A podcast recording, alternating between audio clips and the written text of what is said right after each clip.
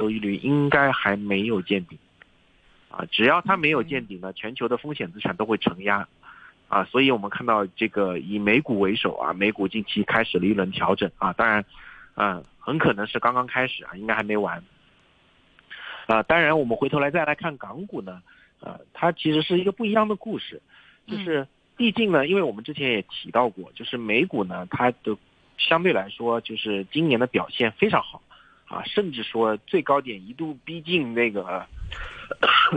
二一年的历史最高位啊！是的，大大家想象一下，二一年是什么情况？是量化宽松啊，是 Q E 啊，对吧？你你现在去，你现在去追当时的估值，我觉得其实肯定肯定就是市场，呃，可以说是短期相对来说比较疯狂的一个体现。所以毫无疑问啊，毫无悬念啊，当时在距离二零二二一年高点只有不到百分之，可能也就百分之五的空间的时候呢，美股就出现了调整啊，一直到现在，啊，可能有一个从纳指来看的话，应该也有一个百分之五的空间了啊，但是这幅度应该是不够的，因为我们其实从目前的估值来看呢，嗯，纳斯达克现在的估值差，呃，市盈率啊，P E ratio 仍然有超过三十啊，那目前来看这个三超过三十呢？啊，是二零一一年到现在啊，就是仍然的百分位呢是九十，呃九十的百分位，就是现在的估值比过去呃十二年间百分之九十的时候估值都要高。那过去的十二年间都是 Q E 的时候啊，你现在嗯这个估值还在加息对吧？肯定还在收紧，货币政策在收收紧的时候，啊你有这样的估值肯定是不合理的，所以有一个调整的动力。那么随着这个。啊，当然就是就是我们说调整啊，我我我我不知道大家有没有学过什么历史事件分析啊，它通常有一个嗯啊根本原因，根本原因就是股票现在相对于债券是贵了，但导火导火索呢就是债券收益率创新高啊，十年节节攀升。那么回头再来看港股呢，其实港股跟美股的故事并不一样啊，就是我们一直以来是比较看多恒生科技的，那么其实可以看大家可以看恒生科技啊。恒生科技的估值跟美国的估值是不一样的，啊，虽然现在是四千点，当然就是呃，特别是近期半年报以来呢，就是很多互联网企业它的业绩还是比较理想的，啊，特别是就是啊，咱们这个采访前那个百度和快手刚刚公布业绩，没错，啊，双双超出市场预期了，对吧？还是挺好的，所以其实可以看呢，恒生科技指数，我们看呃，我收盘前看了一眼万德的数据啊，它的市盈率现在只有二十四倍。啊，现在是自二零二零年七月二十七号成立以来，它的这个估值百分位是零点六六，嗯，啊，就是，呃，我看了一眼，应该是只比五月三十一号指数三千五百多点的时候稍微贵一点点，啊，那基本上跟三千六百点的是之前三千六百点的时候它的估值是一样的，所以其实就是代表着过去这段时间啊，我底层的业绩就上涨了百分之十。而且，所以导致两个估值是差不多。所以我现在我们的我们的恒呃恒科估值是肯定是足够便宜的。所以其实啊，就在这里呢，坦白说啊，我我更宁愿去做空美。如果就是风险资产出现调整，我个人的取向，我更愿意去做空美股啊，而不不不是说不愿意吧。我更多可能是不敢在这里啊去呃采取一个对港股说是一个避险的态势，因为。呃，大家都知道啊，港股估值够低，然后它其实呢，它的基本面跟中国挂钩。那么中国政府其实从过去的，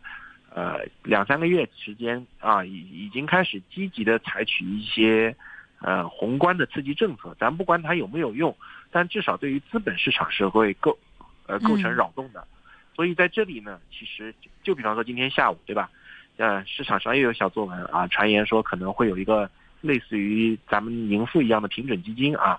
那那这个咱们不论真假，但至少对于市场呢，它会形成一个比较大的冲击。所以在这里呢，我个人的观点呢，可能更多的是看空美股，啊，对于呃中国的特别是港股，可能是持有一个中性啊中性的态势。我不会去在这里，肯定是不敢在这里做空的啊。嗯哼，现在港股方面所面对的问题，刚刚其实张先也大概跟我们进行了一个剖析。如果真的以港股方面跟美股进行一个对比，您现在目前觉得，呃，性价比差最大的，或者说投资潜力最高的、差距最高的一些的股份会有哪一些？会是呃中美方面大家都很执着于一些的晶片，还是其他类型的一些的板块跟企业具有更高的一个投资价值啊？呃，我觉得可能更多的是互联网类的股票吧，科技股啊，就是科技指数进行对比啊。因为其实从这个呃中美金融端去进行比较的话，可能确实是啊，咱们国家现在这个，因为之前也刚才也说啊，就是咱们国家采取了一些很多的这个宏观的刺激政策，包括降息。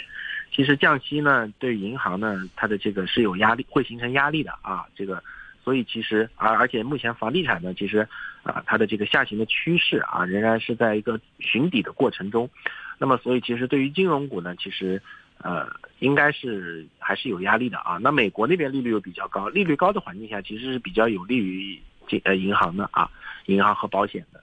所以其实整个上来说的话，就是论金融股啊，应该是。呃，这个这个，咱们的基本面会差一些，但是论到科网股的话，其实大家都一样啊，就是咱们的科网股已经从业绩层面的话，大家也看也可以看到，因为其实我们之前就反复跟市场强调过，就是从去年三四季度开始吧，三三季度四季度开始，咱们的互联网企业的业绩已经见底了啊，未来可能就是当然除了极个别企业啊，可能有一些呃不尽如人意的地方，但是从大的指数层面的角度来说的话，其实。呃，大方向还是基本上都是一个处在一个良性的见见底，已经复苏，甚至说一定程度上会超市场预期的复苏的一个这么一个状态中，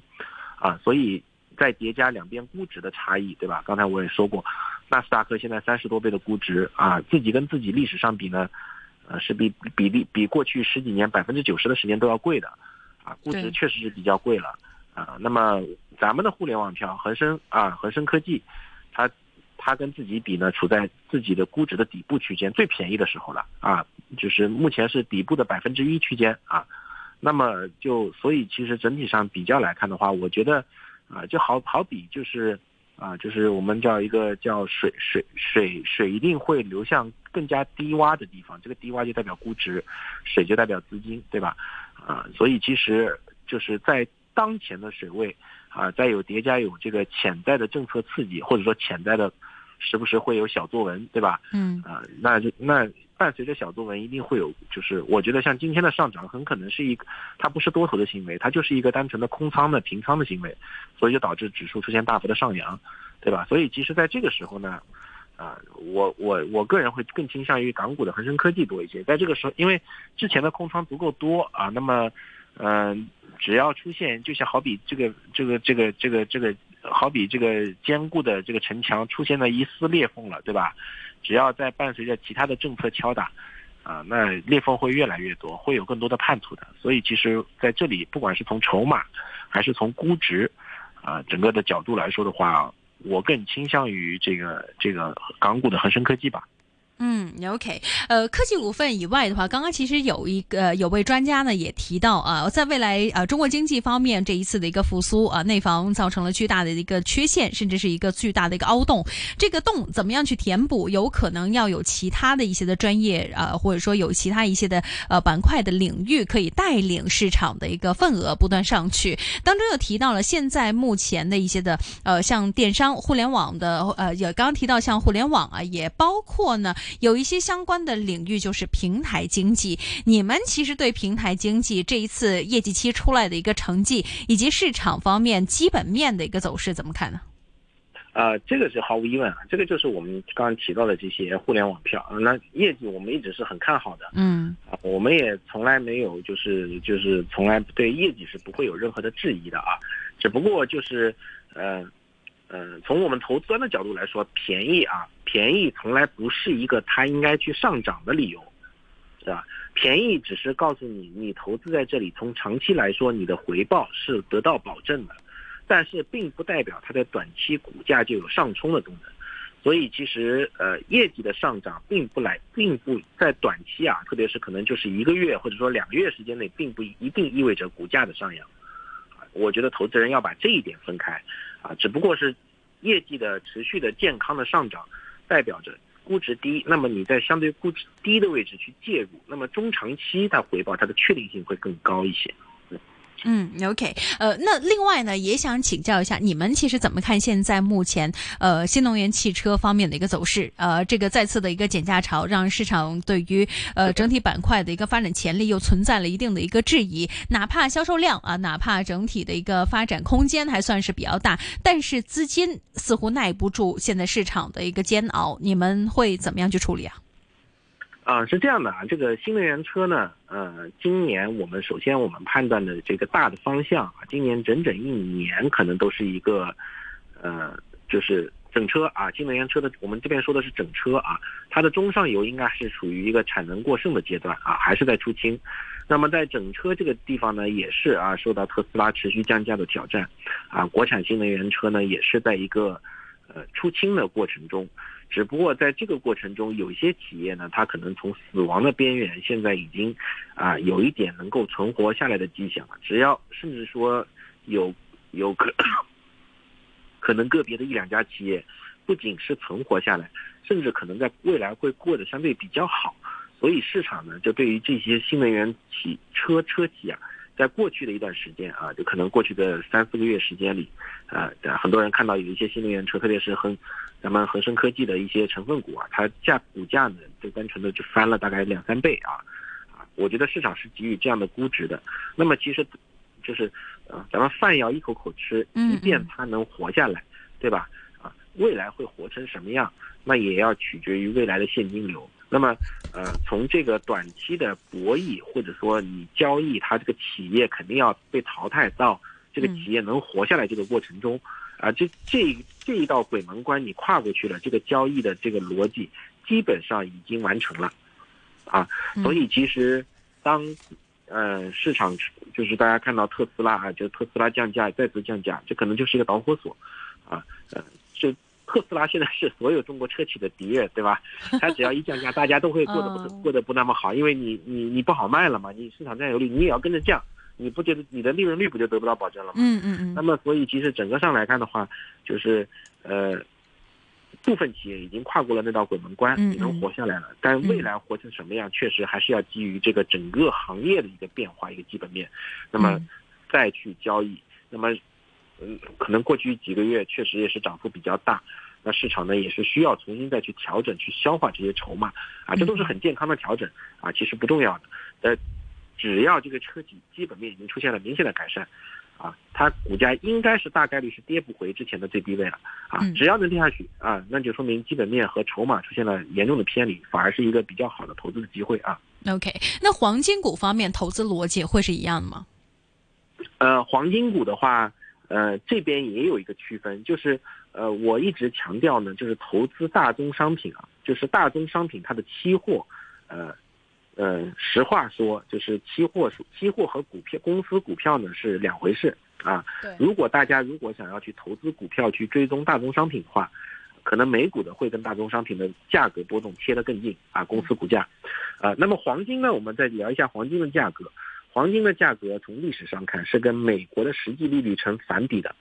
什么是实际利率？就是美国的，就是国国债利率，可以说就是这个美国的十年期国债利率减去通胀预期，就是美国的实际利率。所以你黄金，如果大家期望黄金的价格会有大幅的上扬，那么呃，大家还要记要记得等式啊，实际利率等于呃十年国债减去通胀预期。所以要么通胀预期大幅上扬，要么长端的国债利率出现一个大幅下跌。那目前来看，十年长债利率还在寻寻顶的过程中，所以在这个过程中呢，我我我不看好黄金啊，我不觉得黄金会有大的表现，啊，因为这个实际利率还在一个持续的攀升过程中。嗯嗯嗯，除除非除非当这个市场的预期美国的经济，通常长端利率怎么样会下行呢？就是长端利率是跟政策不不太挂钩的，它一般是跟是就是未来的经济预期有挂钩。所以，当市场预期美国会出现大幅衰退或者经济不行的时候，长单利率才会出现一个大幅的下滑，那个时候才可黄金才有可能会有一个比较好的表现。好的。最后一分钟左右时间，也想问一下，您其实对于呃内地方面最近对电影股啊或者影视方面特别的关注，这一些我们知道是呃周期性非常短期，可能在暑假或者农历新年方面会有几个这样的一个潮流出现。您觉得在呃今年剩下一段时间里面，这样的一个概念股份会继续受到内地资金的一个追捧吗？呃，我觉得从影视，如果大家从这个嗯排片来看的话，应该我个人判断是应该已经结束了啊。嗯，这个特别是就是在基于现大的那个大势的环境下啊，应该差不多就就像您刚才也说过，确实是就是比较偏向于短炒，应该就结束了。嗯。嗯嗯，休闲娱乐这一方面，您会更加看好的是一些呃旅游方面的，或者说饮食方面的一个股份嗎？呃，旅游方面其实我个人是不看好的，因为现在其实随着这个，呃，我不知道大家留意过没有，现在其实中国跟一些海外的国家呢，也在逐步的放开跨境旅游啊，所以其实对国内的旅游会形成冲击的。嗯嗯，就犹如香港啊，今年一样啊，很多的一些的香港旅客啊，或者说香港本地的一些的人士都出外旅游，对于香港本土经济还是造成一定的打击。那么今天节目时间有限，非常谢谢我们电话线上的张新蛇先生，跟我们非常的宏观的看到整体啊市场方面的一个经济格局，也给出一些的投资建议啊，希望可以帮助到我们的听众朋友们部署更加适合自己的投资策略。那么再次谢谢我们的张新哲先生，剛剛提到個別股份，您个人持有吗？沒有，谢谢。好的，谢谢您的分享，我们下次再见，拜拜，张先生，拜拜，拜拜。好，今天一线金融网时间差不多了，明天下午四点，欢迎大家继续关注我们的 AM 六二一香港电台普通话台一线金融网啊，明天将会给大家带来我们的 King Sir 会客室，看一下香港楼市方面的一个最新一二手发展的現狀。